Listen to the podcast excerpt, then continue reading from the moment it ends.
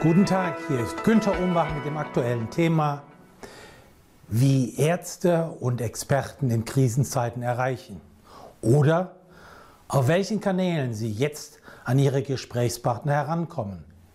Mit Tipps für den effektiven Zugang zu ihren Kunden. Überschrift. Die aktuelle Herausforderung. In diesen Corona- bzw. Covid-Pandemiezeiten haben viele Arztpraxen und Krankenhäuser strikte Besuchsbeschränkungen.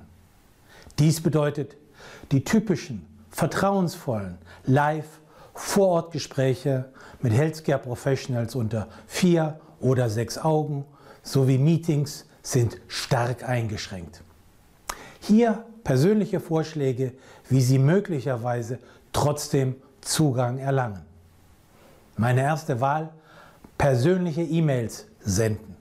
Schicken Sie eine personalisierte E-Mail an jeden Kunden in Ihrer Customer Relationship Management Datenbank oder Ihrem Notizbuch. Auch wenn der letzte Kontakt schon einige Zeit her ist. Reden Sie dabei den Empfänger stets mit Namen an. Zahlenmäßig sind ca. 30 E-Mails pro Woche, die Sie senden, durchaus möglich.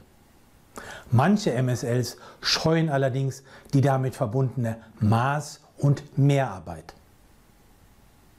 Meine zweite Wahl. Anrufen. Greifen Sie mal wieder zum Telefonhörer. Eine Vorbereitung mittels Telefonskript wird Sie dabei souverän machen. Wenn Kunden reden wollen, hören Sie einfach wohlwollend zu.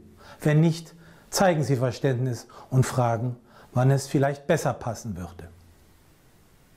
Meine dritte Wahl, Xing und LinkedIn. Jüngere Healthcare Professionals sind zunehmend auf diesen elektronischen Business-Plattformen präsent. Mitglieder, mit denen Sie bereits verlinkt sind, können Sie ja direkt kontaktieren. Bei anderen Personen fällt dies leichter, wenn sie in den gleichen Gruppen bzw. Communities sind. Sie können dort ja meist formlos ihre Mitgliedschaft beantragen. Meine vierte Wahl, einen Brief per Post senden. Diese Printform klingt altmodisch und ungewohnt, erreicht aber ab und zu den Empfänger eher als eine E-Mail. Weitere Kanaloptionen sind beispielsweise Messenger-Dienste wie WhatsApp, Telegram sowie Texten von MMS auf Mobiltelefone.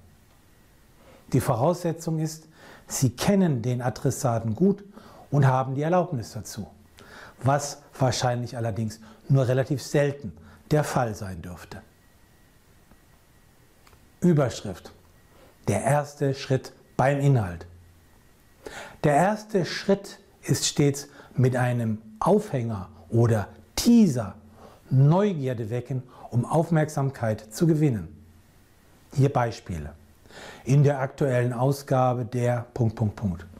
Oder letzten Monat fand ja der Punkt, Punkt, Punkt Kongress digital statt und dabei wurde Punkt, Punkt, Punkt. Oder die ABC-Gesellschaft veröffentlicht ja, ja gerade neue Guidelines zu Punkt, Punkt, Punkt.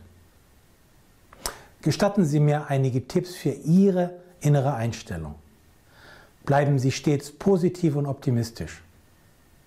Seien Sie dafür offen, auch Ihre menschliche Seite zu zeigen. Seien Sie stets freundlich und verständnisvoll. Nehmen Sie Ablehnungen niemals persönlich. Sie sollten vielmehr eine hohe Frustrationstoleranz haben.